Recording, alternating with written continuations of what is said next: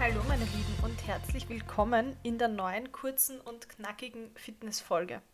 Ich bin die Julia, ich bin Fitness- und Ernährungstrainerin, aber auch Sport- und Ernährungsmentaltrainerin.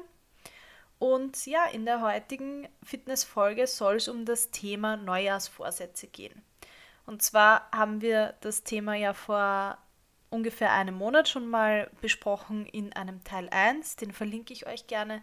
Und da ging es damals um die sogenannte Smart-Formel beim Zielesetzen für unsere Neujahrsvorsätze. Und nachdem ja jetzt schon der erste Monat im neuen Jahr um ist, möchte ich das Thema jetzt gern nochmal aufgreifen und eben einen Teil 2 dazu machen. Was jetzt natürlich hilfreich ist, ist, wenn wir ein bisschen reflektieren, welche Ziele wir eigentlich bis jetzt vielleicht sogar schon erreicht haben oder bei welchen wir jetzt gerade schon in der Umsetzung sind, aber auch welche wir vielleicht schon wieder ein bisschen vergessen haben oder welche vielleicht auch gar nicht mehr so relevant für uns sind. Das ist ja alles legitim, dass sich Ziele und unsere Prioritäten im Leben auch ein bisschen ändern und genau deswegen ist eine so eine regelmäßige Reflexion auch wichtig, unabhängig davon, ob man die jetzt einmal im Monat macht oder ob man das quartalsweise oder einfach zweimal pro Jahr alle sechs Monate durchführt.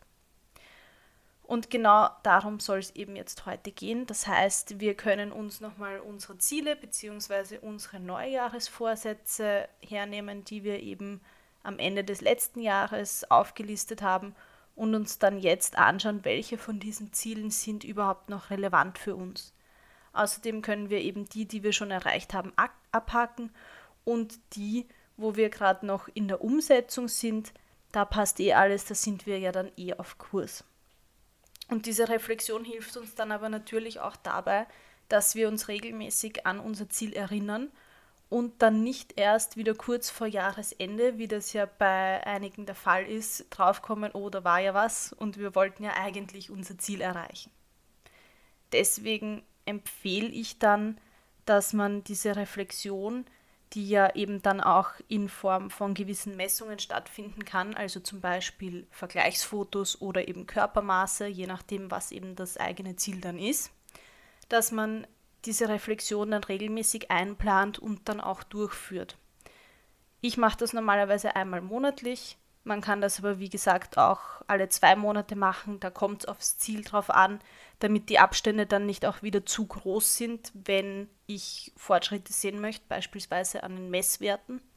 Aber umgekehrt auch, dass die Abstände nicht zu klein sind, wenn mein Ziel eines ist, wo ich weiß, dass ich mehrere Monate brauche und ich dann alle zwei Monate eine, äh, alle zwei Wochen eine Reflexion mache, dann kann mich das natürlich auch gegebenenfalls demotivieren. Dementsprechend würde ich diesen Zeitraum da entsprechend wählen. Ja, jetzt ist natürlich auch noch die Frage, wie kann so eine Reflexion aussehen? Also meine Vorgehensweise ist immer die, dass ich mir zu Beginn schon, wenn ich das Ziel setze, das dann bestenfalls schon schriftlich festhalte und aufgeschrieben habe.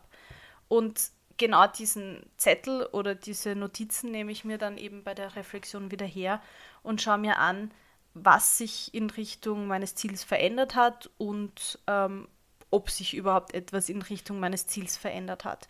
Und je nachdem, wo ich da dann stehe, kann ich dann gewisse Anpassungen vornehmen, wenn ich auch sehe, es ist nicht, ähm, ich bin nicht in die richtige Richtung unterwegs. Und genau da setze ich dann an und versuche mir wiederum die neuen Gewohnheiten für die kommenden Wochen und vielleicht die kommenden Monate oder das kommende Monat dann zu setzen. Das heißt, man kann sich dann auch wieder fragen, in welche Gewohnheiten und Routinen ich das Ziel unterteilen kann wo habe ich vielleicht gewisse Gewohnheiten und Routinen schon etabliert, die mir bei dem Ziel helfen und welche kann ich da vielleicht noch hinzufügen.